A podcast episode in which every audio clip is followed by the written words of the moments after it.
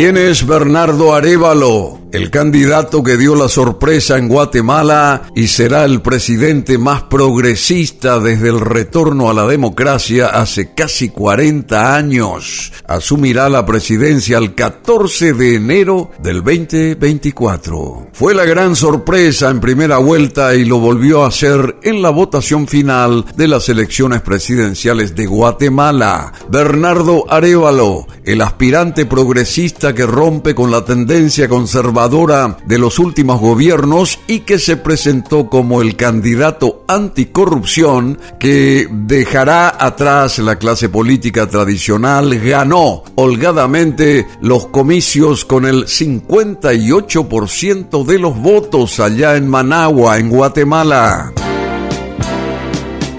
Su rival, la ex primera dama Sandra Torres, se quedó a las puertas de la presidencia por tercera vez consecutiva con el 37% como candidata de la UNE, una formación creada como socialdemócrata pero que giró a un notable conservadurismo y que representaba el continuismo del actual gobierno. Miles de personas salieron a las calles a celebrar los resultados, hartas por las múltiples denuncias de corrupción en el Estado y que aseguran ver en Arevalo, en Bernardo Arevalo, una esperanza de cambio respecto a los últimos años de deterioro institucional y mayor autoritarismo desde el gobierno guatemalteco.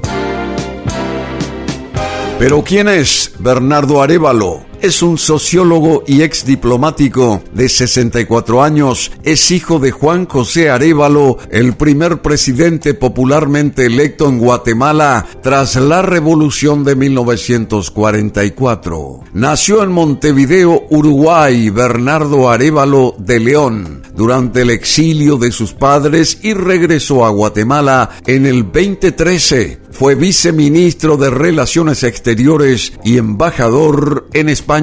Es hijo del presidente Juan José Arevalo y el 20 de agosto obtuvo el 58,01% de los votos en la elección para el sucesor en el cargo que ocupa actualmente Alejandro Yamatei. Su padre salió al exilio cuando el expresidente Jacobo Arbenz fue derrocado en 1954 tras la intervención militar de los Estados Unidos, por lo que Bernardo Arevalo acabó naciendo en el Uruguay, algo que fue utilizado en su contra por su rival durante la campaña electoral, y regresó con su familia a Guatemala en su adolescencia. Durante su carrera, Bernardo Arevalo ocupó cargos como el de cónsul en Israel, viceministro de Relaciones Exteriores en su país y embajador en Madrid, España. Actualmente es diputado en el Congreso por el movimiento Semilla, un partido que surgió primero como un grupo de análisis tras las protestas del 2015 que llevaron a la dimisión del entonces presidente Otto Pérez Molina salpicado por escándalos de corrupción política por los que fue finalmente condenado. Arevalo de León fue el primer aspirante a presidente de la formación, dado que la candidatura del 2019 de la ex fiscal general Telma Aldana no fue finalmente autorizada por las autoridades electorales. No es la primera persona de izquierda que llega al poder en la etapa democrática, ya lo hizo el socialdemócrata Álvaro Colom irónicamente ex esposo de Sandra Torres. Lo que sí tiene Arevalo de León es una posición mucho más progresista por los propios orígenes del partido, asegura Jair Dabroy de la Asociación de Investigación y Estudios Sociales de Guatemala. Su ideología ya encontró el rechazo de la élite económica y los grupos que tradicionalmente ostentaron el poder en el país. Muchos de sus opositores calificaron a Arevalo de comunista y aseguraron que, de llegar a la presidencia, acabaría por expropiar tierras a los más ricos, algo que jamás dijo. La que sí fue una de sus principales banderas en campaña es la lucha contra la corrupción en el Estado desde un gabinete específico anticorrupción y una comisión de vigilancia autónoma del gobierno creada con el mismo fin. Aunque no contempla su regreso, elogió la labor de la Comisión Internacional contra la Impunidad en Guatemala, CICIC, expulsada del país en el 2019.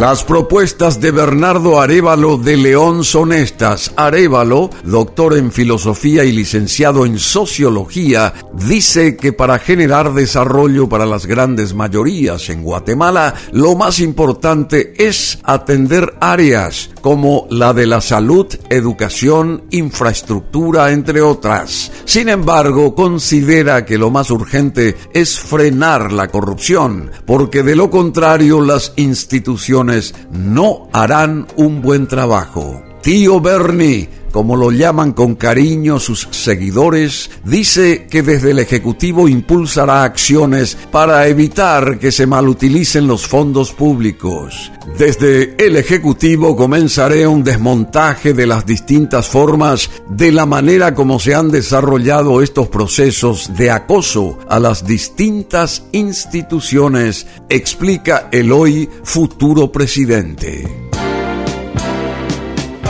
El candidato del partido Semilla incluso ha hecho público 10 medidas que serían implementadas para el combate a la corrupción, entre las que destaca la creación de un gabinete específico anticorrupción a cargo de formular propuestas para reformar leyes y acuerdos a fin de potenciar la transparencia. Las reformas incluirán la muerte civil a fin de que las personas que sean condenadas por actos de corrupción sean inhabilitadas para ejercer cargos públicos. Además, la creación de la Comisión de Vigilancia Anticorrupción estaría integrada por funcionarios públicos y miembros de la sociedad civil, cuya función será la de recomendar acciones para el cumplimiento de la ley de acceso a la información, compras o contrataciones.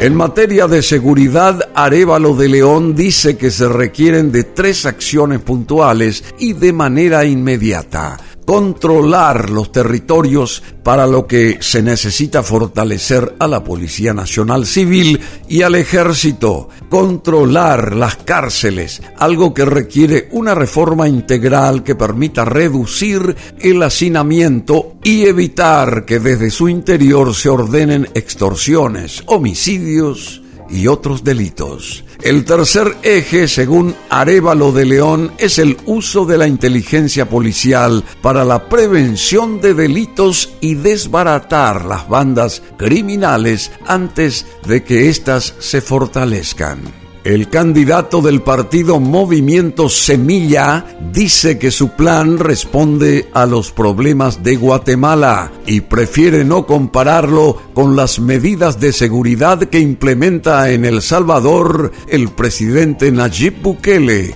que asegura haber reducido los homicidios y encarcelado a más de 70 mil personas con el régimen de excepción, aunque eso también le ha causado fuertes críticas por considerar que viola los derechos humanos.